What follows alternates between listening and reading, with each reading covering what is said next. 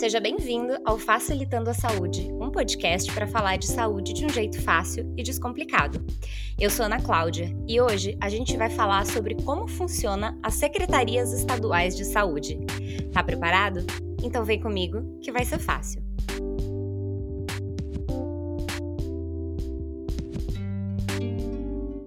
O Facilitando a Saúde é o seu lugar de entender melhor sobre as questões de saúde de um jeito fácil e descomplicado. Lá no começo do nosso podcast tem um episódio que explica o sistema de saúde brasileiro e esse episódio é um dos mais ouvidos. Sabendo disso, a gente resolveu explorar um pouco mais o SUS. Vocês lembram que o SUS ele é de responsabilidade do governo federal, estadual e municipal, né? Cada esfera do governo tem uma responsabilidade dentro da gestão de saúde. Nessa pandemia, e principalmente nesse cenário de colapso do sistema de saúde que a gente está vivendo, ouvimos muitas falas e entrevistas dos secretários e secretárias de saúde de todo o país. Mas você sabe exatamente o que faz um secretário de saúde?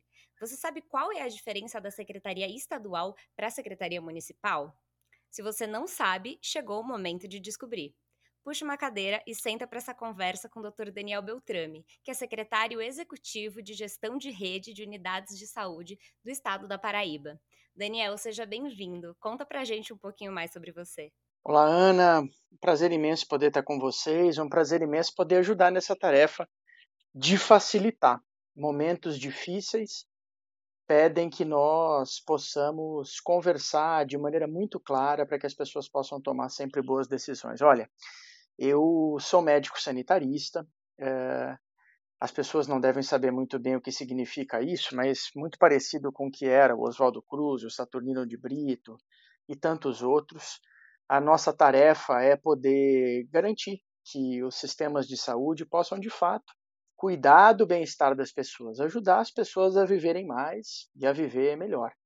E para isso, a gente não cuida só das questões dessa difícil tarefa da epidemiologia, como são as doenças, como elas atrapalham esse nosso jeito de viver melhor, mas cuidamos também, é, especialmente, da, da gestão, do gerenciamento, do dia a dia dos serviços de saúde, esses mais perto da sua casa, as unidades básicas de saúde, as unidades de saúde da família, mas também os outros mais complexos, por exemplo, ambulatórios, locais que fazem exames, e também os hospitais que, nesse momento de pandemia, são de fato extremamente importantes para que a gente possa garantir é, qualidade de vida e segurança sanitária para as pessoas.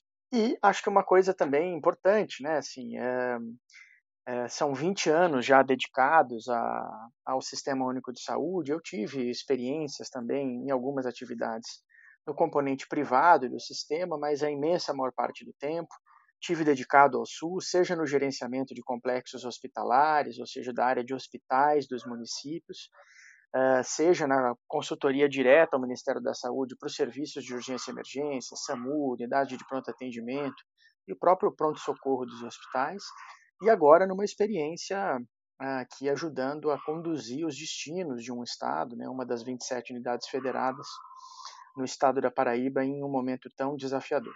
É muito legal isso. E, inclusive, é isso que eu ia te perguntar agora, né? É, se você puder contar um pouquinho da sua trajetória, né, para falar como que você chegou até uma secretaria, né? Porque às vezes as pessoas não sabem assim, né? Tem muita gente que como que o secretário vira secretário, como que você entra aí, enfim, né? O que, que você precisa, é, né? Enfim, tudo que você já fez para conseguir tá na, na esfera estadual, como você falou, né? Tá aí fazendo, ajudando na gestão de saúde de um estado. Olha, Ana, foi uma caminhada, foi uma caminhada relativamente longa.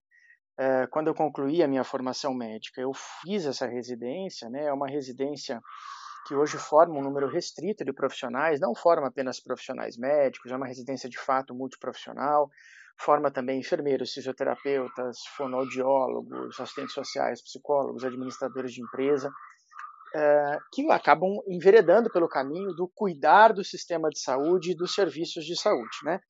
É, depois dessa experiência, eu fui convidado para assumir todo o cuidado e a gestão de hospitais em um município grande de São Paulo, que se chama São Bernardo do Campo. E lá eu fiquei por um período de quase 10 anos. Houve uma oportunidade imensa de planejar esse sistema de hospitais e de urgência e emergência do começo ao fim, a oportunidade de construir um hospital de mais de 40 mil metros quadrados do zero, a partir de um diagnóstico, uma compreensão de que aquele sistema de saúde precisava, mas não paramos por aí, montamos um sistema, um serviço de cuidado em casa para as pessoas que ficavam em tempo demais dentro dos hospitais. Então, o PID de São Bernardo do Campo, o Programa de Internação Domiciliar, recebeu uma menção honrosa da Organização Pan-Americana de Saúde como uma estratégia do SUS para fazer com que o cuidado pudesse ser de fato real antes, durante e depois dos hospitais. Né? A gente tem uma tendência de achar que saúde só está dentro do hospital, mas há muito o que, pode e o que precisa ser feito é, dentro, desse, dentro desse contexto. É, dali, eu tive uma oportunidade, né, em função do trabalho desenvolvido, de ajudar a coordenar nacionalmente os serviços de urgência e emergência, organizar a rede nacional de urgência e emergência dentro do Ministério da Saúde. Aí isso me deu uma perspectiva de Brasil que eu não tinha a partir de São Paulo. Aliás, nós paulistanos e paulistanas temos uma sensação que o Brasil somos nós, né? Mas, defini mas definitivamente não. O Brasil é um país lindo de se ver e se viver, mas extremamente heterogêneo e exige que nós possamos compreender que as soluções para São Paulo, na imensa maioria das vezes, não se aplicam ao país. Então, isso exige que nós tenhamos uma capacidade de adaptar algumas e criar do zero outras. Né?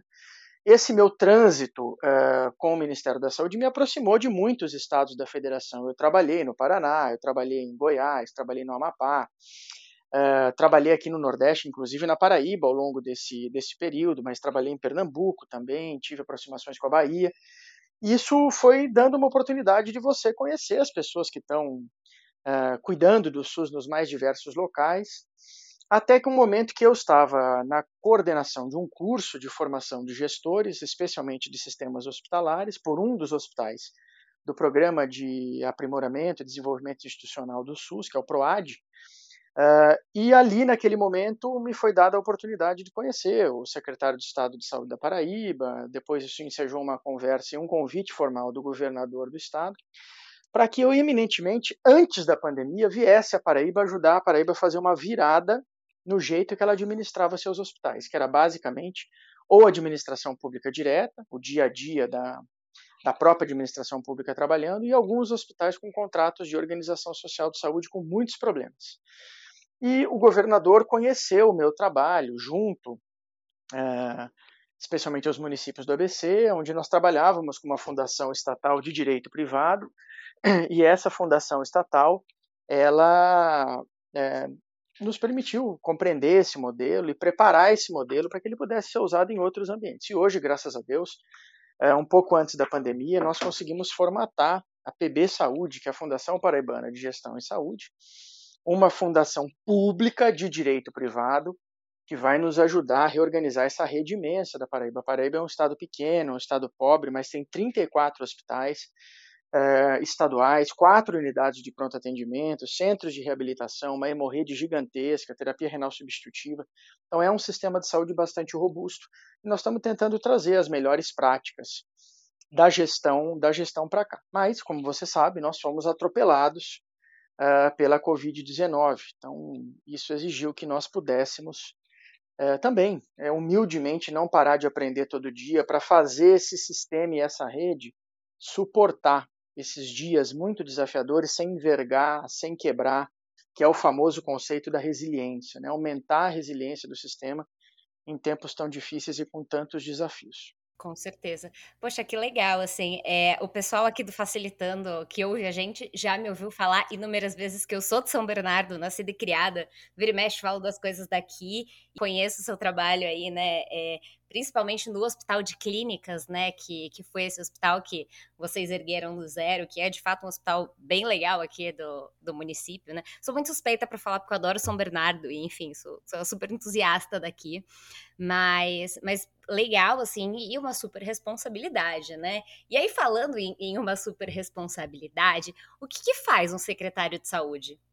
Muito bem, Ana. Essa talvez seja uma das respostas mais difíceis de se organizar, porque como o Sistema Único de Saúde, todos vocês puderam acompanhar em outros episódios aqui do Facilitando, ele tem uma organização em três partes, uma federal, uma estadual e uma municipal. são independentes entre si, mas ao mesmo tempo complementares, né? Os, os estados, e acho que a pandemia vai deixar um benefício muito grande para o Brasil. Nunca os estados tiveram tão claro e tão mais fácil compreendido as suas tarefas e podendo exercitar isso com mais clareza. É papel dos estados dentro do SUS coordenar as políticas estratégicas. Então, por exemplo, a saúde das mães, das crianças, dos adultos e dos idosos, quais são os principais desafios? Como é que eu faço isso acontecer nas unidades de saúde básicas de uma cidade, mas ao mesmo tempo coordenando isso em uma região de cidades que se comunicam, que, por exemplo, tem um desafio para melhorar a saúde das mamães.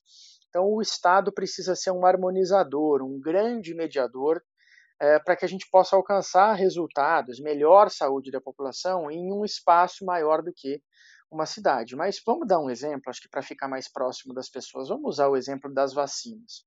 Enquanto os municípios têm um papel de, ao receber essas vacinas, aplicá-las, garantir que as vacinas cheguem até as pessoas, é papel dos estados estruturar toda a cadeia logística para cada uma das cidades receber a sua vacina. Então, eu vou dar um exemplo.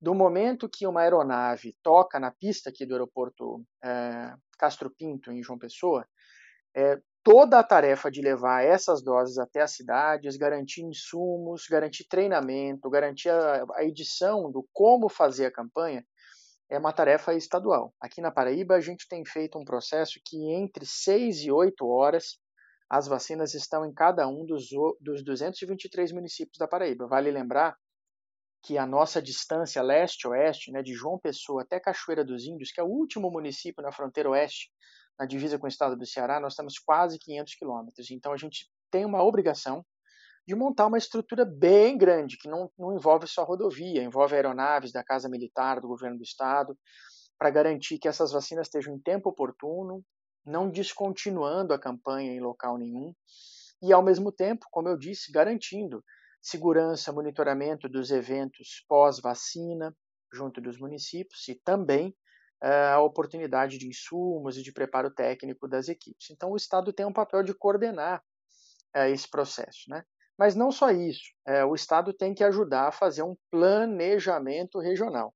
Então, nós temos várias regiões de saúde no Brasil, são mais de quatro centenas, elas são absolutamente peculiares, com necessidades próprias, com necessidades de recurso para fazer essas necessidades em saúde ser atendidas. Então, fica sob a responsabilidade dos estados garantir que o planejamento é, regional seja adequado e aconteça, ou seja, ele vá nos ajudando a melhorar a vida das pessoas, reduzir mortalidade materna, reduzir mortalidade infantil, aumentar a expectativa de vida depois de um ano e depois de cinco anos das pessoas pós-infarto, pós-quadros de câncer, de acidente vascular cerebral, impedir que as pessoas tenham perda de dentição fixa, entre um sem número de outros indicadores que dizem respeito a essa possibilidade da gente viver mais e melhor mesmo. É, então, assim, tentando fazer uma síntese, os, os, municípios eles vão lá e executam de fato as políticas, né? As políticas públicas. Então, dão as, dão as vacinas, enfim, esse tipo de coisa. E aí o, o Estado fica, fica num, dando um suporte, assim, criando essas políticas, né, ajudando a articular essas políticas ou então trazer para a realidade do Estado, né, porque como você falou, a gente tem um sistema único, mas a gente tem uma realidade muito diferente dentro do país, né, então às vezes uma diretriz que vem do Ministério da Saúde é, precisa ser adaptada para uma realidade específica de cada estado, né rigorosamente isso. Mas a gente não deve esquecer que em diferentes regiões do país nós também vamos encontrando diferentes papéis dos estados. Então, por exemplo, na região Nordeste é muito comum que os hospitais mais complexos, aqueles que têm equipamentos grandes, equipes muito especializadas, eh, acabem sendo operados pelos estados, em função da capacidade maior dos estados de contratar e manter equipes de saúde, formar essas equipes de saúde, essa é um outro papel dos estados. Né? Os estados ficam também com uma responsabilidade de organizar toda a estratégia de formação de especialistas nas áreas de saúde, não estou falando apenas de médicos, né? Uh, e então uh, a região centro-oeste, a norte a nordeste acabam tendo uma participação muito importante dos estados como prestadores de serviço de fato, e não só como facilitadores ou organizadores das políticas. Isso não é tão prevalente ou tão predominante nas regiões sul e sudeste, onde os municípios têm uma participação de fato maiores. Centro-oeste, norte e nordeste, as capitais e os municípios com mais de 100 mil habitantes conseguem organizar seus próprios serviços, mas a gente precisa lembrar, não é? Que uma parte importante dos municípios brasileiros, é, cerca de um pouco mais de 60%, não conseguem ter nem 5 mil habitantes. Então, é uma situação muito peculiar e que exige, de fato, uma organização do sistema é, com apoio estadual. Sim, com certeza. E a secretaria, as secretarias de saúde, de um modo geral, elas cuidam só do que é saúde pública no estado ou não? Muito bem, essa é uma pergunta bastante recorrente também. Aliás, as pessoas elas acham que o Sistema Único de Saúde é um sistema só para os, as, as atividades de saúde pública, quando não. O nosso sistema é o sistema, ele cuida e, e organiza tudo que é preciso para é, o componente, seu componente público, mas também para o componente privado. Basta lembrar que a Agência Nacional de Saúde Suplementar, a nossa ANS, ela está subordinada ao Ministério da Saúde, apesar de ter independência funcional, e também ao ministro de Estado da Saúde. Então, nesse contexto, o sistema público e o sistema privado, inclusive não só as operadoras de plano de saúde, mas os hospitais privados, seguem diretrizes e normas do sistema nacional. Por exemplo, vamos dar um exemplo na pandemia. Quando a gente organiza um plano de contingência para a pandemia, como nós organizamos aqui na Paraíba no dia 1 de fevereiro de 2020, fazia parte desse plano compreender quais eram as capacidades de cuidar das pessoas que as operadoras e os hospitais privados na Paraíba têm. Eu sou obrigado a conhecer com clareza que apenas 10% da população paraibana, não mais que 410 mil pessoas, tem plano. As outras, uh, as outras 3 milhões e 600 mil pessoas são dependentes do SUS. Quem tem plano, que rede é esta? Como ela vai ser cuidada se ela precisar? Eu preciso saber se a operadora e o hospital estão em plenas condições de em uma situação de crescimento de necessidade por leitos, eles têm condição de fazer esse atendimento. Porque, caso contrário, o beneficiário, a pessoa que tem plano de saúde, é um cidadão brasileiro. Se ele não conseguir apoio na sua operadora, ele vai ser imediatamente acolhido e atendido no SUS. Então, eh, no seu componente público. Então, isso torna o desafio de cuidar do SUS, de gerenciar o SUS e fazer o SUS acontecer, né, Ana, com apenas R$ 3,90 por dia por pessoa. Não dá para ir e voltar ao trabalho de ônibus com esse dinheiro, né? Um sistema que cuida da vacina, 19 vacinas obrigatórias dentro do calendário, num total de 24. Talvez uma das coisas que mais definam o que é ser brasileiro no mundo. Temos o direito de nos vacinar. Ninguém toma mais vacinas ao longo da vida do que nós, em nenhum lugar do planeta Terra cuidar de tudo isso, dessa vacina até quando a pessoa precisa de um transplante de órgãos super complexo, um rim, um pulmão, um fígado. Tudo isso é o nosso SUS, que aliás é, deixou bem claro é, a que veio. Se o Brasil não tivesse um sistema único para chamar de seu, o que nós estaríamos vendo nessa pandemia seria certamente uma imensa tragédia.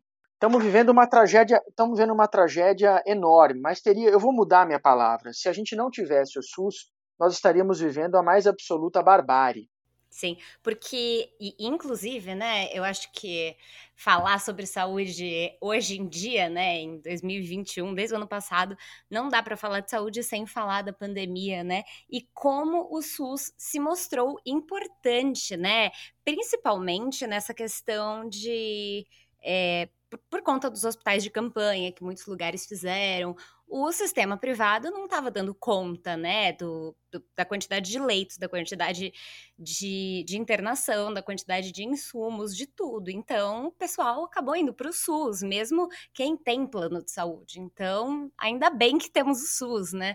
Eu e a Gabi, a gente costuma, toda vez que a gente faz alguma coisa no, no Facilitando, a gente sempre que dá para falar bem do SUS e bem de vacina, a gente fala, porque não, é, é, é sempre assim. É, é, veja, não, é, com, todo, com todo respeito à estrutura é, privada do sistema de saúde, é, mas ela, essa estrutura foi a primeira a sucumbir. Isso é, é fato notório, porque ela acaba sendo dimensionada para ofertar um padrão de cuidado em saúde que normalmente é o mais eletivo, que normalmente é o que se pode programar, Tanto que o componente de urgência e emergência nunca foi transferido para o privado de fato. Né? A gente precisa lembrar que quando você tem um problema na rua, não é o seu plano de saúde que você chama. Você diz que é 190, 192, 193 para acionar as forças de segurança pública por meio do resgate do Corpo de Bombeiros, mas para acionar o maior sistema de atendimento móvel de urgência do planeta Terra, que se chama SAMU.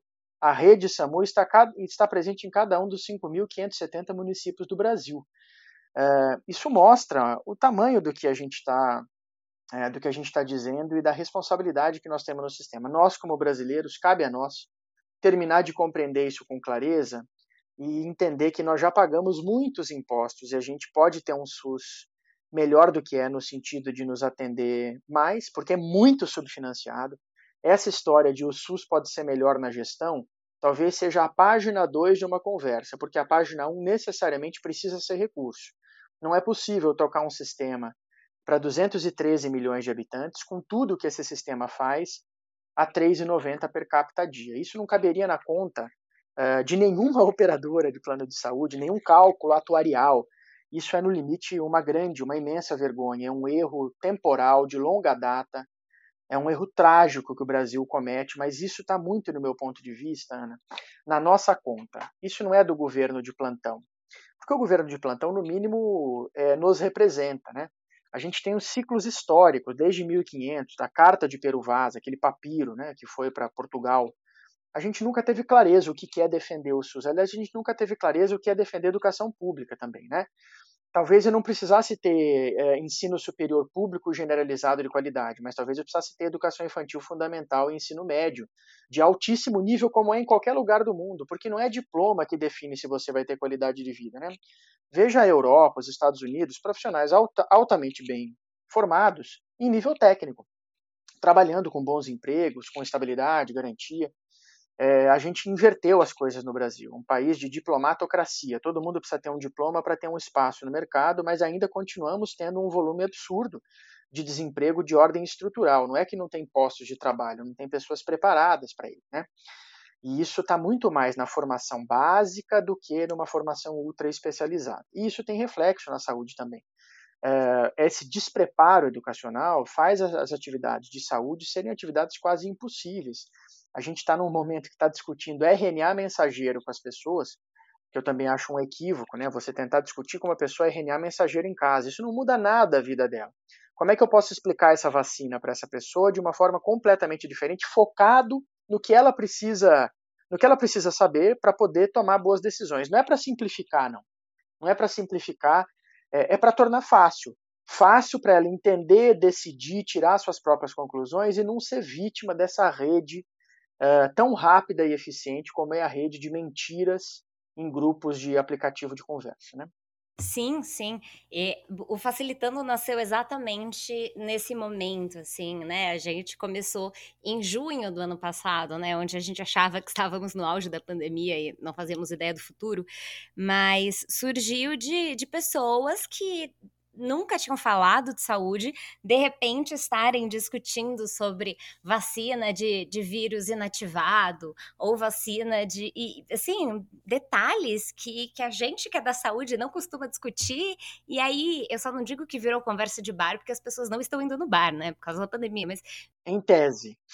Olha, Daniel, eu quero acreditar que não, tá? mas eu sei que não, na verdade, assim, na, na, na prática a teoria tá, tá, não tá se aplicando, né? Mas, mas assim, as pessoas estão conversando sobre isso, né? E, e aí eu tenho visto, pelo menos nas redes sociais, né? E aí talvez seja a minha bolha, né, da, nas redes sociais, a gente vive em bolhas, e a minha bolha é uma bolha que defende o SUS. Então as pessoas falam da importância do SUS, então vamos defender o SUS. A gente tá, as pessoas estão sendo vacinadas, né? Meu avô tomou a vacina, os avós das minhas amigas, as pessoas estão tomando as vacinas de graça pelo SUS, assim. Então você né? É, e a questão do financiamento a gente já falou no, no episódio que falamos sobre o SUS aqui com a Iris, é, sobre isso, né? É, as pessoas elas querem um, um, bom sistema, elas querem um sistema nos moldes do, do, do, do sistema inglês da NHS, que esses dias estava internando o marido da rainha, o príncipe Philip, num hospital público, é, mas que o financiamento desse sistema é, é muito baixo, né? As tabelas aí de, do, do, SUS não são atualizadas há muitos anos, enfim, não, não dá para fazer uma. A gente, né, trabalha no SUS, faz o impossível, né? É, é isso. É, e, e, acho que num, num cenário, a gente precisa conseguir entender aqui no Brasil que a gente sempre está à espera de um milagre, eu tenho essa sensação, à espera de um salvador, à espera de um milagre. O sistema de saúde inglês, ele é formado em uma base, numa lógica, que nada mais é do que participação das pessoas, né? Eu não estou falando de democratismo, um monte de gente junta dando opinião. Estou dizendo participação das pessoas em fazer com que elas sejam representadas por pessoas que são capazes de, no dia a dia, trabalhar por coisas muito básicas. Nossos vereadores, deputados estaduais, federais, senadores, prefeitos, governadores e presidente da República, é, eles eventualmente até podem ter agendas de inovação, mas há um conjunto mínimo de tarefas que não, não podem estar em discussão. Eu não posso discutir se eu devo comprar uma vacina com antecedência ou não diante de uma tragédia sanitária. Isso não é uma questão, isso não é uma pergunta, isso é uma questão de soberania nacional. E quando a gente comete um equívoco, porque tem pessoas compreendendo que o que se vive não é grave o suficiente, eu acho que eu posso dar um exemplo. O Brasil não tem nem 3% da população do mundo, mas tem 11% das mortes por Covid-19. Eu acho que esse número é, diz muita coisa. O Brasil, nesse momento, é o epicentro do terremoto da Covid, é o olho do furacão da Covid no mundo. É o lugar mais adequado para se incubar mutações, vírus mudando. Sabe por que, que incuba mutação? Para você que está nos ouvindo, incuba mutação porque o vírus encontra gente demais, se multiplica demais, e quanto mais multiplica, mais muda.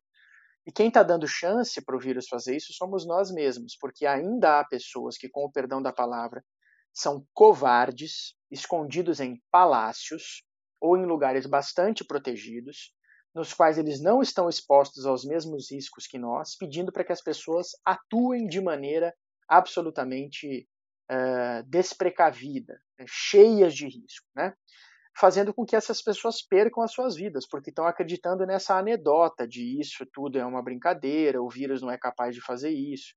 Há misturas de toda sorte, né? Misturas de que a religião diz que o vírus só alcança pessoas que não são de bom coração ou que não são merecedoras do céu ou então que só alcança os fracos, porque os fortes estão imunes, e a gente está vendo, o Brasil está entregando tantas contribuições negativas.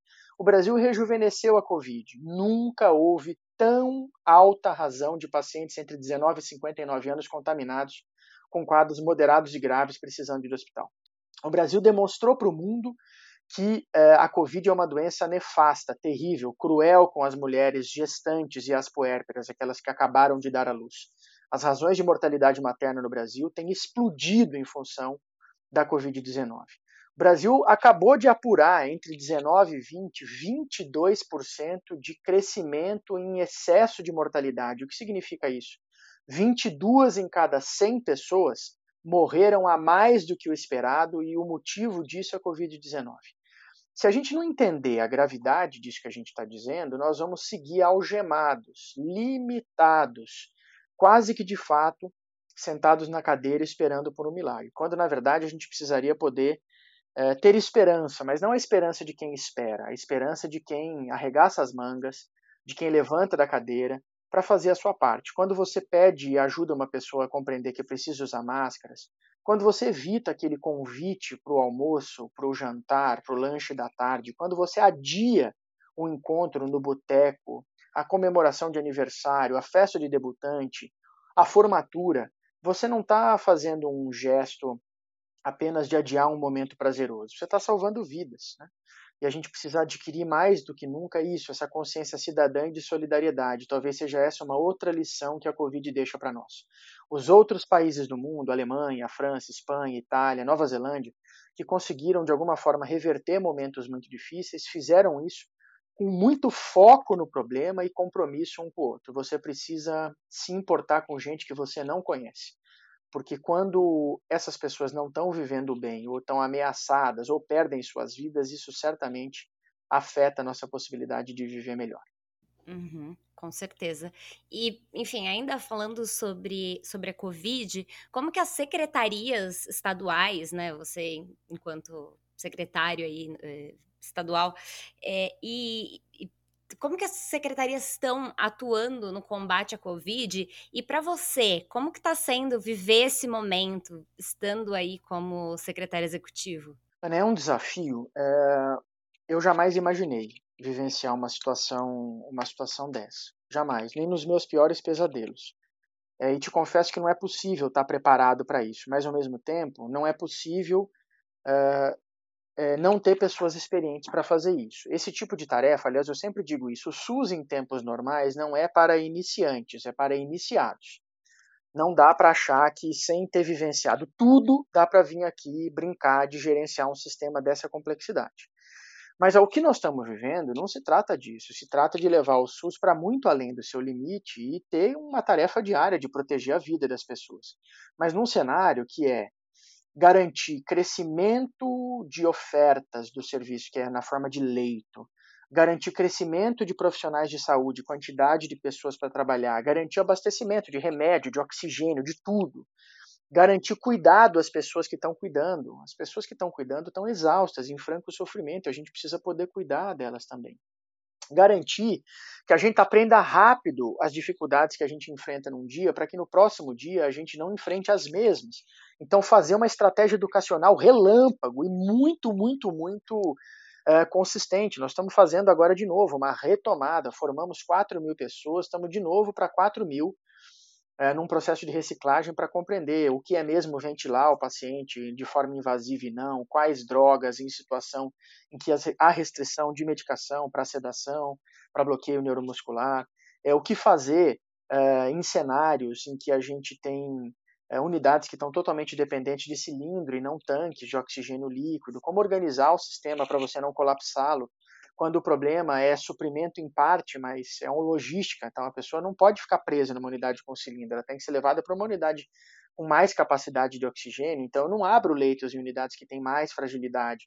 Então eu estou trazendo esses elementos aqui porque isso acaba virando um grande tabuleiro, um grande tabuleiro de xadrez. Você lida com várias decisões ao longo do dia que são extremamente complexas. Para além disso, eu ainda não citei o fato de a imensa maioria dos estados não terem regulação, né, Ana? E a Paraíba, por exemplo, também não tinha quando eu cheguei aqui. E a Covid vai deixar um legado para esse estado, que é o Centro Estadual de Regulação Hospitalar para a Covid-19, conectando 20 centros de referência para a Covid em todo o estado, mais de 1.204 leitos para a Covid ativos em toda a Paraíba, uh, com todos os serviços de saúde do estado, fazendo com que, de ponta a ponta, eu possa saber em cada município quem está precisando de uma vaga e quanto tempo nós vamos conseguir fazer o atendimento a essa demanda de maneira segura e de maneira efetiva. Depois de citar tudo que eu citei, certamente eu não estou falando sobre tudo, é, eu digo que é, há, uma, há uma situação, Ana, que é, é, talvez seja mais desafiadora. Além de tudo isso que se precisa fazer, há uma batalha de comunicação. Há uma clara batalha de comunicação. O Brasil é um país dividido entre aqueles que acreditam em alhos e aqueles que acreditam em bugalhos é, uma confusão entre fé e saúde, entre economia e saúde, entre política partidária e saúde, quando nada disso pode ser comparado à saúde. A gente não não existe não existe economia sem vida. Economia é uma ciência humana. Exatamente, as pessoas precisam estar vivas para poderem consumir ou para poderem ser produtivas. Ah, não tem dúvida nenhuma. Essa é uma premissa básica. Não há economia sem gente, como eu tenho dito por aí. E mesmo assim, é, eu preciso lidar de maneira muito fraterna, solidária e serena ao longo dos dias, sendo responsabilizado. É culpa sua, você vai acabar com o Estado, é sua responsabilidade. Como se fosse possível dissociar, é, dissociar uma coisa da outra. E a guerra de comunicação, ela, ela é sofisticada. Né? Você sabe bem, você está lidando com essa tarefa de comunicar e preparar as pessoas para tomarem decisões com base em fatos, não em conversa mole porque não é nem mentira, não é só mentira, é conversa mole, né? Você ainda tem que lidar com a sofisticação da conversa mole. Não, tem a fase 1 da Covid, aí tem a fase 2. Isso. Aí, aí na fase 1 tem um remédio de piolho, na fase 2 tem um remédio de malária, aí você combina piolho com malária, e aí. E aí você toma um antibiótico quando você piora. Isso, aí você usa um antibiótico de garganta, é, e aí tudo vai ficar bem no final, e você não interna mais, não morre mais. E aí as, essas pessoas mesmas acabam descobrindo que morre sim, que interna sim, porque elas primeiro abandonam a máscara, que seria a única linha de defesa delas é, contra tudo isso, e elas acabam tendo que lidar com a realidade, Ana, da maneira mais dura, que é ver familiares ou elas próprias internadas, ou na pior dos cenários é ver elas mesmas perdendo as suas vidas e os seus familiares, né? Que é uma situação de alto nível de tristeza e lamento que se causa, né? É, e outra coisa que eu acho que, que o, principalmente, eu nem vou falar só do setor público, né, mas o setor saúde está sofrendo nesse momento, é a falta de capacitação dos profissionais, né, é, não só para lidar com a Covid, até porque ninguém, acho que quando, quando a gente estava se formando profissional de saúde, a gente não, não pensava que ia ter uma pandemia global que ia matar milhões de pessoas, mas a falta de profissionais, de fato, para atuar na linha de frente, então de médicos, de fisioterapeutas, de enfermeiros, enfim, né, e, e pessoas capacitadas para atuar com, com a Covid, enfim. É, Ana, é, quando a gente começa a falar na temática de capacidades humanas, que no meu ponto de vista não é um eixo de gestão de pessoas, sabe? Acho que a, a Organização Pan-Americana de Saúde e a OMS traz esse eixo com o nome mais adequado. Nós estamos falando de capacidades humanas em saúde, né? É, a, gente tem, a gente tem dívidas históricas. Primeiro que a gente não regula a formação médica no Brasil, né, Ana? É, a gente trabalha de maneira absolutamente na contramão do planeta sobre essa lógica de que tem um livre mercado que se autorregula. É, uma coisa é isso, outra coisa é você pensar estrategicamente nas profissões de saúde. Então, vou falar só do médico. Como imaginar que nós não temos o mínimo do mínimo do mínimo de, ter, de médicos com formação em terapia intensiva? Eu não estou falando para a pandemia. Não é isso que eu estou dizendo. Estou falando é, para cuidar das UTIs que já existiam. É, e aí, a hora que eu dou esse exemplo, significa que quando vem a pandemia, não tem mesmo equipe, não tem minimamente equipe para fazer o cuidado em terapia intensiva. E a hora que eu vou ver, eu falo assim: não, mas o médico tem que ter o direito de ser oftalmologista e dermatologista, que ele precisa cuidar da profissão dele. Não, mas não é, não é isso que eu estou dizendo. A Suécia, a Alemanha fazem um processo de regulação diferente.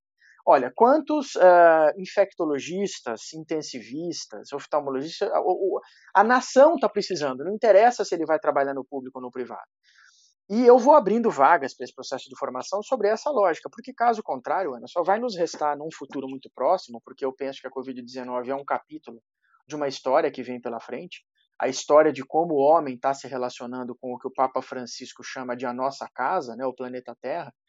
É, eu penso que nós vamos ter dias difíceis, que a humanidade vai ter que fazer mais esforço do que ela tem feito aqui para continuar como espécie predominante na crosta do planeta, por mais trágico ou fatalista que isso possa parecer. A Covid-19 não é uma surpresa. Os modelos uh, de crise uh, epidêmico-pandêmica da OMS já demonstravam que ela era viável.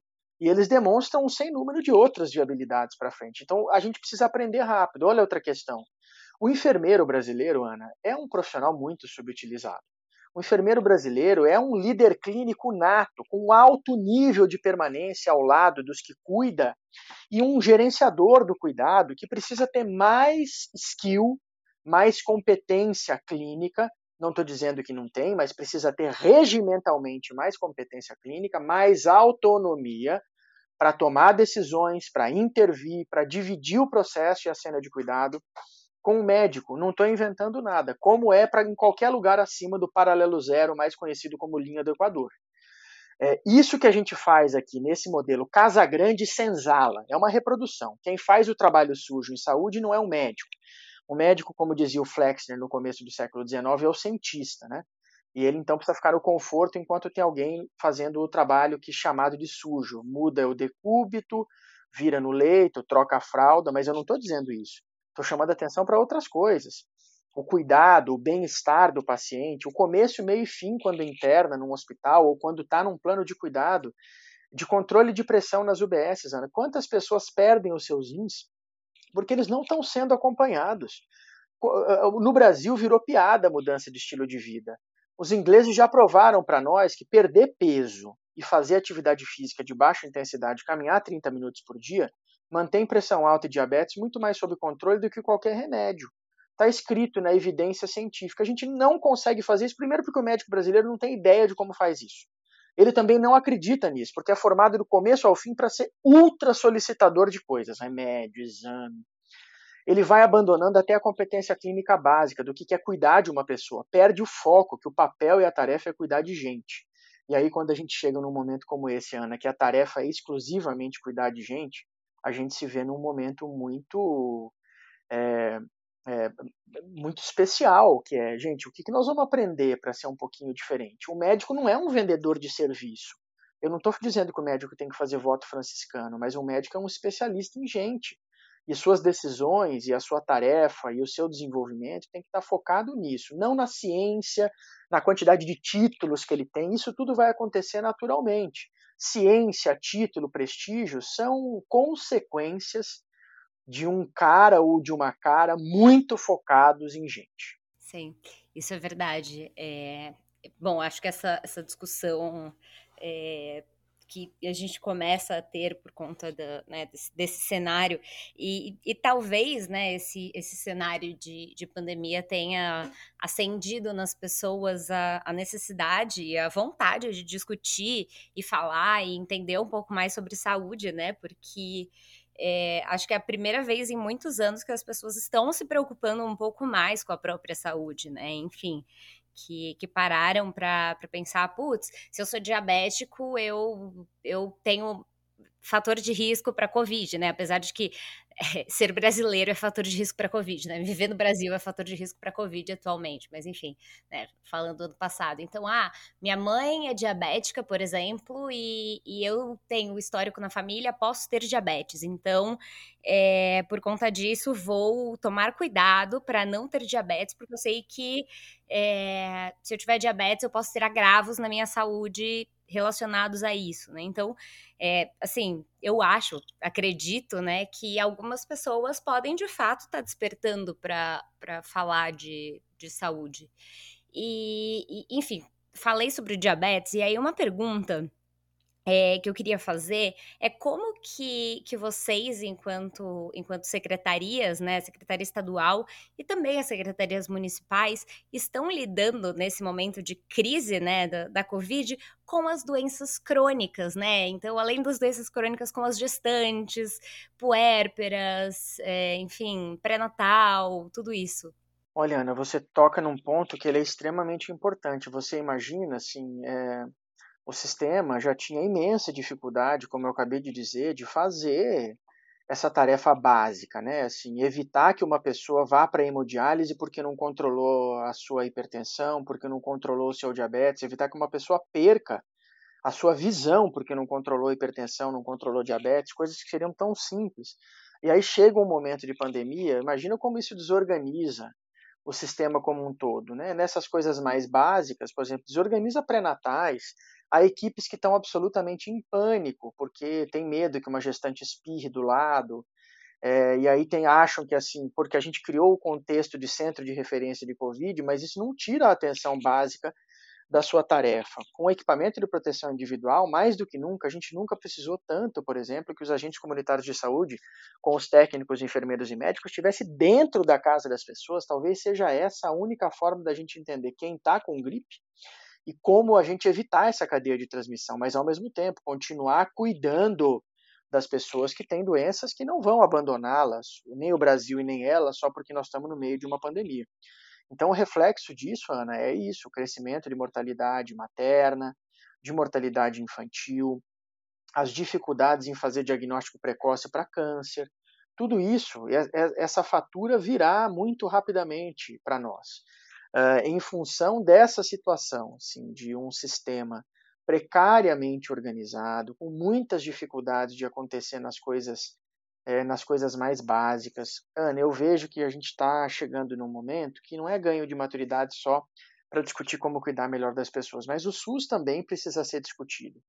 Eu tenho uma sensação, depois de tudo que eu já vivi, uh, que um sistema com 5.570 gestores municipais, 27 estaduais e um federal, vai carecer de uma dificuldade muito grande de conseguir alcançar resultados que mais interessam para as pessoas. Esse desenho teve uma razão de ser, porque a gente veio do INAMPS, que é um negócio lá da Previdência Social, do início da Previdência, só tinha acesso à saúde quem tinha um emprego e carteira assinada, e ele era super, super, super centralizado, isso era um problema, e a gente descentralizou, mas hoje a gente precisa poder cuidar das pessoas do fio de cabelo ao dedo do pé, do começo ao fim da vida, e eu quero que elas vivam bem até 100 anos. E isso então exige que a unidade de saúde perto de casa das pessoas esteja conectada com um outro centro que eu vou precisar fazer uma cirurgia ou um exame mais complexo, mas conectada, conectada mesmo. E você poder organizar isso tudo para acontecer exige que você não tenha cada um no seu quadrado, sabe? Então, eu repensar a forma de fazer a gestão do sistema acho que também é uma tarefa que virá para ajudar os brasileiros e as brasileiras viverem mais e melhor. E essa tarefa não vai poder ser adiada, porque, olha, quando eu falei desse excesso de mortalidade pela Covid, é, a gente consegue avançar um ano de expectativa média de vida a cada três anos no Brasil. As nossas avaliações é que nós já perdemos um ano de expectativa média de vida uh, com a situação das perdas de vida da Covid. Né? é, que seria como retroceder três anos de avanços. Né? Então, o SUS vai sair com uma dívida enorme a ser paga e a gente não vai poder adiar essa agenda de que SUS mesmo que nós queremos. Esse SUS forte, esse SUS que garante estabilidade e segurança para os seus profissionais. Eu não vejo sentido nenhum, Ana, do SUS não ter uma carreira igual tem o Poder Judiciário. Eu não vejo sentido nenhum da educação brasileira não ter uma carreira igual tem o Poder Judiciário. Eu humildemente digo e repito: educação e saúde é mais importante que sistema de justiça, muito mais. Está 20 mil posições na frente disso, apesar de democracia precisar de sistema de justiça. Mas eu repito, não, tem, não precisa de sistema de justiça sem este básico. Um ser humano que vive com bem-estar e se desenvolve, até para que a gente tenha um sistema de justiça cada vez mais equilibrado e justo. E essa tarefa é uma tarefa também de todos nós a gente precisa entender que quando a gente coloca o nosso naquele dia fatídico das urnas, a gente coloca o nosso voto ali, a gente precisa estar é, tá votando em gente que a gente pode confiar. Não porque ele está me prometendo um emprego, uh, uma assistência imediata, mas porque ele pode garantir que meu filho vá para a escola e de lá ele tem um futuro. Que ele possa garantir que quando eu mais precisar de um serviço de saúde, eu não vou sofrer para conseguir ter acesso a esse serviço e conseguir ser atendido. Eu não preciso ter um conhecido para chegar no serviço. Ou então, eu, se eu não, eventualmente não consigo pagar um plano de saúde ou eu não quero, isso não muda em nada a minha chance de ter bem-estar, de viver a vida conforme eu entendo ser o mais adequado. Perfeito. Essa sua fala foi perfeita. Eu nem, nem tenho comentários para fazer. Mas eu tenho mais uma pergunta que é: esses dias estava eu vendo o jornal aqui em casa, é, e aí no, no jornal passou sobre o CONAS. E aí a minha mãe me perguntou o que era o CONAS. Né? E eu acho que não só a minha mãe, mas as pessoas que, que assistiram ao jornal ouviram lá falando que o CONAS é o Conselho de Secretários de Saúde. O que, que faz esse Conselho de Secretários de Saúde? Porque ele tem sido falado ultimamente aí no noticiário. Dias melhores virão, certamente, porque quando nossas mães estão perguntando o que é o CONAS, isso é só notícia boa, isso não é notícia ruim, isso é notícia ótima. Olha, é, o Sistema Único de Saúde organizou alguns conselhos que nada mais são do que ambientes onde estão autoridades sanitárias, secretários de saúde, sejam dos municípios reunidos ou sejam dos estados reunidos, e ali eles tomam decisões juntos, eles aprovam Uh, algumas decisões que vão acontecer em ambiente nacional. Algumas delas são de ambiente municipal, outras são de ambiente estadual. Mas hoje o CONAS, por exemplo, é um dos principais locais de discussão de como conduzir a pandemia, as melhores estratégias, as melhores decisões para proteger as pessoas. Porque ali estão reunidos os 27 secretários dos estados, trocando experiências sobre quais dificuldades estão enfrentando, que soluções encontraram e qual então são as melhores soluções para o país. E eu não tenho dúvida nenhuma que essa possibilidade nos ajuda é, a seguir mais fortes. Né? Então a gente precisa entender que isso é um pouco daquilo que eu falei, organizar um pouco a casa em dias difíceis para a gente acertar mais do que errar. O CONAS é um espaço para a gente fazer isso. Não, isso, e é legal saber disso, né? Porque eles, assim, o que, o que mostra, né, no, no, no jornal sobre o CONAS fala, né, sobre ah, os secretários de saúde, os secretários de saúde, e, e é bem legal saber que vocês se reúnem para discutir melhores práticas, né, porque é, essa foi uma, uma das coisas assim que é, eu acho que eu espero né que as pessoas elas tenham entendido isso que seja uma das lições da pandemia né de que juntos nós conseguimos fazer melhor e, e, fazer mais coisas, ir mais longe, e que a gente tem que parar de ficar olhando só para si, né? Para o nosso estado, para o nosso hospital, para nossa casa, para nossa família, mas, é, enfim, olhar o, olhar ao redor, né? E aí, quando os secretários de todos os estados se reúnem para fazer uma reunião e falar: olha, isso aqui deu certo, isso aqui não deu certo, eu acho que a gente consegue ter uma, um, um direcionamento melhor dentro, dentro de, de, de cada estado, né? volto a falar aquilo que você também falou, que o Brasil ele é muito, muito diferente, né? Recentemente eu pude viajar trabalho, eu fui para Brasília e para Aracaju. Né? E a gente aqui de São Paulo acha que a gente é o centro do mundo, né? E aí, vendo a realidade do SUS em Brasília e em Aracaju, assim, foi, foi muito chocante, positiva e negativamente, algumas coisas nos dois lugares, porque é muito diferente, assim.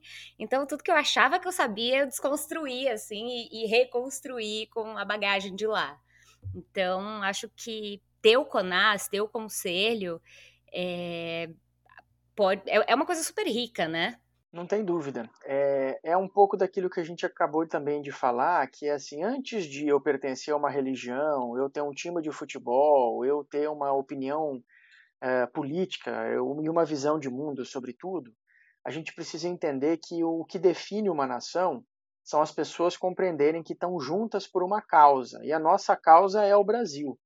Uma coisa que o brasileiro tem uma dificuldade muito grande de compreender, é quase que um pecado original nosso. Né? Brasil não se enxerga como o Brasil. Né? Por mais que a gente tenha diferenças, é, o paulistano é brasileiro, é, o paraibano é brasileiro, o manauara é brasileiro, o tocantinense é brasileiro. É, e a gente precisa conseguir entender que a dor do outro é a nossa. Enquanto isso não se transformar numa realidade, nós não vamos acertar o quanto a gente pode acertar. A pandemia está dando essa mensagem para nós de maneira muito, muito, muito clara. A gente precisa ser muito responsável com o nosso, com o nosso país. A nação e o Brasil que vai dar certo é fruto dos brasileiros que vão dar certo. Mas aí não é quanto mais dinheiro eu ganho, quanto mais eu posso explorar uma oportunidade. O Brasil tem quase que umas metáforas de oportunismo. O cara que deu certo, o cara que se criou sozinho, ele tem mais valor do que muita gente. É, essa visão, no meu ponto de vista, é uma visão absolutamente torta. Quantas pessoas, Ana, que a gente tem hoje vivendo em situações absolutamente desumanas, não tem o que comer, não tem o que vestir, mas que tem um talento original, um talento original como músico, um talento original como um atleta, um talento original como um matemático, como um físico, como um cérebro que tem uma possibilidade que outros que estão sendo treinados não têm. Quantas dessas pessoas a gente está perdendo por dia como é que a gente pode é, aceitar um negócio desse? Certa vez eu vi um menino que, numa estação de metrô com um piano, que mora numa comunidade, mora em Paraisópolis, em São Paulo, ele sentou e começou a executar uma área de bar. E um maestro passou e viu aquilo, e ele não era, ele não tinha o estereótipo padrão de alguém que senta numa estação de metrô e começa a executar uma, uma área. E aí ele pergunta: onde você é formado? E aí depois ele vai descobrindo que aquela pessoa é um, é um, é um, é um autodidata, um executor do ouvido. E veja, veja o potencial que tem essa pessoa. E eu, aí o próprio maestro diz, olha, é, hoje ele tem é, 26 anos. Se eu tivesse alcançado esse menino com 12, ele certamente estaria nas maiores sinfônicas do planeta, numa situação absolutamente de destaque, porque tem uma competência inata que é dele de mais ninguém, que pode ser desenvolvida. Então, a gente não pode perder, a gente não pode perder isso de vista. Né? A gente precisa entender que sucesso não é só o que está na nossa conta bancária. Sucesso, inclusive, é um, é um, um conceito, né, muito, muito individual, né, mas eu acho que para além de sucesso, Uh, ter saúde, né, estar saudável é, é, é, um dos fatores para você ter sucesso, né, porque a gente sempre fala que no, no facilitando não adianta nada a gente ter educação, a gente ter, enfim, bens e etc. Se a gente não tem saúde, a gente não, não vai estar presente para as pessoas, a gente não vai poder usufruir de nada do que a gente tem se a gente não tem saúde, né? Que é o para mim é o básico do básico. É, é, o maior ativo, né, Ana? É o maior capital que a gente que a gente pode ter. E aí nesse contexto sempre me foi muito estranho a questão da segurança sanitária comprometida com o bem-estar, nesse termo que eu estou falando mesmo, não ser agenda estratégica de soberania global e soberania nacional. A, a gente ter negligenciado o SUS historicamente desde 88 custa caríssimo para o país, porque o Brasil não consegue avançar. As nações que nunca conseguiram desenvolver adequadamente um sistema de saúde, os modelos são os modelos africanos, elas veja como elas não conseguem sair de uma condição mínima de subsistência. E a hora que vem uma situação dessa, que é potencialmente ameaçadora da nossa capacidade de seguir vivos, ou seja, cumprir a nossa jornada, a nossa capacidade vital, deixar a nossa contribuição, o nosso quinhão de contribuição para o mundo, a gente consegue entender o quanto isso é fundamental. E aí, de novo, é, não, não diz respeito a palavras ao vento, a conversa mole. Precisamos saber. Então, olha, é, Ana, você conhece um, inúmeras pessoas que estão absolutamente preparadas para conduzir os destinos da, da saúde da nação. São essas pessoas que têm que liderar esse processo e não é, e não o mais popular de plantão. É, veja, o sistema inglês ele tem uma estabilidade no seu comando, né, que ok muda o primeiro-ministro, muda quem dirige o sistema, mas a gente tem uma estabilidade. O SUS não tem carreira, Ana. Brasília, o Ministério da Saúde, é uma coisa assustadora. As pessoas são bolsistas, elas não têm vínculo. É, o Ministério não existe, as secretarias de Estado têm mais estabilidade, as municipais também, mas a gente não consegue é, nem mesmo fazer um repositório, aquela fita que fica gravado, o que mesmo nós aprendemos, o que nós não devemos repetir, e qual é o plano para daqui a 20 anos. A gente não consegue fazer isso com, com clareza. E aí, como é que nós vamos proteger esse ativo das pessoas dentro desse cenário? Então, você que está nos ouvindo, é com você, está com você a, a oportunidade. Você não pode mais tratar essa questão de saúde como aquela coisa de, ah, eu vou fazer um postinho aqui do lado da sua casa e está tudo bem. Não se trata disso. É como é que você vai viver mais, vai viver melhor, como é que você vai é, tirar do papel os teus sonhos tendo saúde para fazer isso. Perfeito, é isso mesmo, né? Não é só sobre, sobre ter um equipamento, né? E essa é uma discussão que é que eu vejo, por exemplo, no grupo do bairro, vai, tem o grupo do Facebook do meu bairro, aqui em São Bernardo, inclusive. É, e aí o pessoal do grupo reclama porque a UPA não sei o quê, porque o postinho não sei o quê. Mas assim, na verdade, não, não é sobre o equipamento de saúde, né? É sobre, sobre a política, sobre o quanto que a gente, é, de fato, fortalece esse sistema, sobre o quanto que é, a gente a gente quer que esse sistema ele seja único e, e, mais do que isso que ele seja nosso que ele seja eficaz né para gente para gente ter acesso de fato que é uma coisa que que as pessoas não têm né a gente olha para outros para outros sistemas que não são não são universais né de sistemas de saúde do mundo e a pessoa não tem acesso. A pessoa vai no postinho perto de casa, em qualquer lugar do Brasil, e ela vai ser minimamente acolhida por alguém, né? Então é, é sobre isso. Eu acho que a gente já falou isso aqui algumas vezes, não facilitando, mas a, não só o SUS, mas o brasileiro tem um potencial muito grande, sabe? Eu, do fundo do meu coração, acredito nisso. A gente precisa é, botar esse potencial para jogo, para fazer a coisa funcionar, né? É esse potencial que me faz levantar todo dia de manhã. É, não só ele, um firme compromisso de não humildemente não parar, não parar de aprender e de eu vou usar um termo aqui que pode ser mais coloquial, de não envelhecer babaca, sabe, sabe Ana? um firme propósito de não envelhecer babaca. Quando eu falo isso, não é no mau sentido, é no sentido de me acomodar de um tanto que eu achar que sabe tudo, que tem todas as respostas, que está pronto para qualquer parada. Isso é o caminho para a gente parar de conseguir ajudar, né? Mas é isso, é no, esse potencial dormente do Brasil que a gente tem uma insistência em colocar ele na geladeira, né? Colocamos ele na geladeira mais uma vez. Ele está lá de novo no freezer, congeladinho, batendo queixo de frio.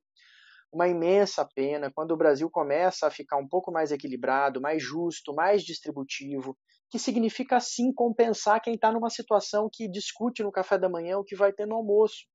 Se isso não me afetar, tem alguma coisa errada Quando, se, quando eu olho para um lugar e vejo as pessoas dormindo debaixo do viaduto, aí depois no dia seguinte vai o padre Júlio Lancelotti com uma picareta na mão para tirar o tijolo que está colocado de pé, porque nem dormir embaixo do viaduto pode.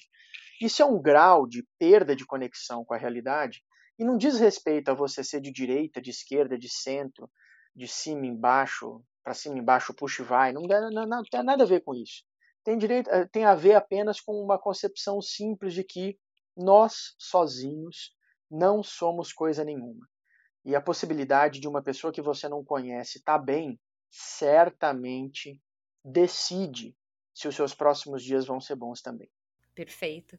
E, bom, Daniel, eu queria te agradecer pelo, pelo seu tempo, pela sua pela aula que você deu pra gente sobre, sobre saúde, sobre SUS, sobre, enfim, tantas coisas, assim. Foi um episódio que, enquanto a gente tá aqui gravando, eu já, já, já aprendi tanta coisa. Espero que as pessoas que estão ouvindo a gente também tenham aprendido, enfim. É, deixo aí o, aberto, o, o espaço aberto para você falar o que você quiser, enfim, a palavra é sua.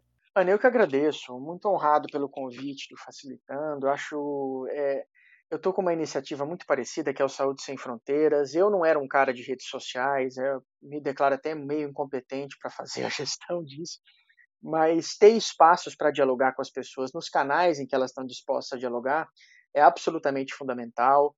Uh, eu acho que nós estamos num momento muito decisivo. O brasileiro nunca é, foi chamado à responsabilidade como como está sendo nesse momento. Isso é muito importante para a nossa maturidade. Eu repito, a nossa possibilidade de é, crescer, se desenvolver e ser feliz não depende do governo de plantão. É, isso tem que ser uma firme decisão absolutamente nossa. Eu vou fazer um pedido encarecido, é meu papel como agente do Sistema Único de Saúde nesse momento. Pelo amor de Deus, por favor, mantenham-se seguros. Nós estamos atravessando uma semana que agora essa próxima do feriado da Páscoa, que a imensa maioria de nós está podendo ficar em casa porque são feriados estendidos. Faça isso, não chame as pessoas para almoçar, para jantar, para comemorar, não há muita coisa, ou para não dizer melhor, não há coisa nenhuma para se comemorar. Nós precisamos poder reunir forças para sair dessa situação, desse banho-maria de pandemia. O Brasil é o único país do mundo que não tem primeira, segunda, terceira onda. Estamos naquela Estamos na onda, naquela primeira onda, num banho-maria sem fim, e todo mundo dizendo quando termina. Termina quando nós todos pudermos reunir o que há de melhor em nós para a gente encerrar esse ciclo. Até lá, você pode colaborar com coisas muito simples. Use máscaras a todo momento. Conviva apenas com as pessoas que moram com você. Exercite sua fé, coragem, sua solidariedade. É, porque, de novo, você não precisa ser profissional de saúde para salvar vidas. Basta você usar com muito bom senso que a gente discute com você aqui no Facilitando e em muitos outros espaços. Que Deus possa nos abençoar e a gente possa acertar muito mais daqui para frente. Quando for chamado para se vacinar, vá vacinar pelo amor de Deus. As vacinas são ótimas e excelentes. Elas estão prontas para elas tão, estão prontas para nos ajudar. Ana, estou sempre à disposição de vocês. Desejo muito sucesso, sorte, longa vida a essa iniciativa e que as pessoas possam ter aproveitado. Um grande fraterno abraço para vocês. Obrigada.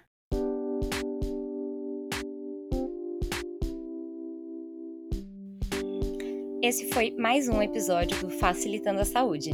Eu tenho certeza que ele te ajudou a descomplicar algum tema ou então a aprender sobre alguma coisa que você nem sabia que era complicado. Toda sexta-feira a gente volta, trazendo conteúdos de qualidade para facilitar a sua relação com a sua saúde e também com a doença no momento em que ela aparecer. Você pode falar com a gente através dos endereços que estão aqui na descrição do episódio. Facilitando a Saúde, um podcast para falar de saúde de um jeito fácil e descomplicado. Tá preparado? Então vem comigo que vai ser fácil.